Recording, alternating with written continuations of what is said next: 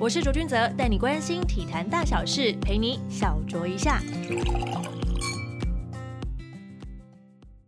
欢迎收听本周的卓卓 Talk，我是小帮手钟明。第一则新闻要带大家关心到的就是上周 NBA 的大消息，James Harden 在十四日的时候确定要离开效力九年的休斯顿火箭，加入布鲁克林篮网。有球迷不谅解，但也有些球迷是表示祝福。不管如何，他都在 IG 上面发文感谢球团，并称这个城市带给了他超乎预期的一切。接着把焦点转回国内的篮坛，新竹工程师在十七日迎战本季尚未尝败绩的强敌台北富邦勇士，工程师。首节就展现超强企图心，上半场最多领先二十一分，加上雷特十九分、十三篮板、十助攻大三元表现，中场以一百一十一比一百零二斩断富邦六连胜。工程师的总教练林冠伦也坦言，这场胜利带给球员很大的信心，让他们接下来比赛会比较好玩，也能脱离悲伤的气氛。台湾世界球后戴资颖十七日在世界羽联超级一千系列泰国羽球公开赛上阵，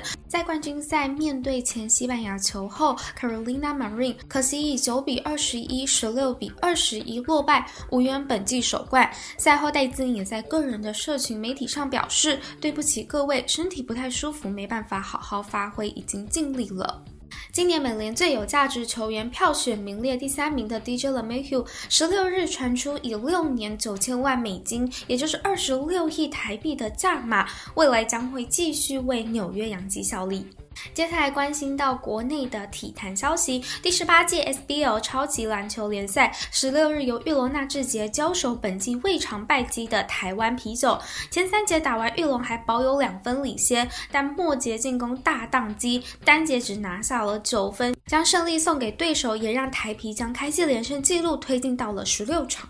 另外，中华篮协日前公布二月份亚洲杯男篮资格赛的第三阶段培训大名单后，又受到疫情的升温，引发了是否要派队参赛等疑虑。SBL 球团委员会日前特别开会研议，五队决定要全力支持中华队参赛，选派所属球员为台湾出征。接着，同样也是受到疫情影响，二零二一年首场的大满贯澳网已经延后了三周开打，但是确诊状况却频传。继两架包机传出确诊案例后，第三架包机再传有一人确诊，已经累计了七十二名球员受到影响。当地也传出要停办澳网的声音。对此，澳洲网球协会的主席呢，他昨天特别强调，澳网将会如期开打。先前因为脑部肿瘤压迫到视神经而开刀的杨代军，十二日出席了乐天桃园的春训开训。他透露，目前视觉稳定性还不是那么高，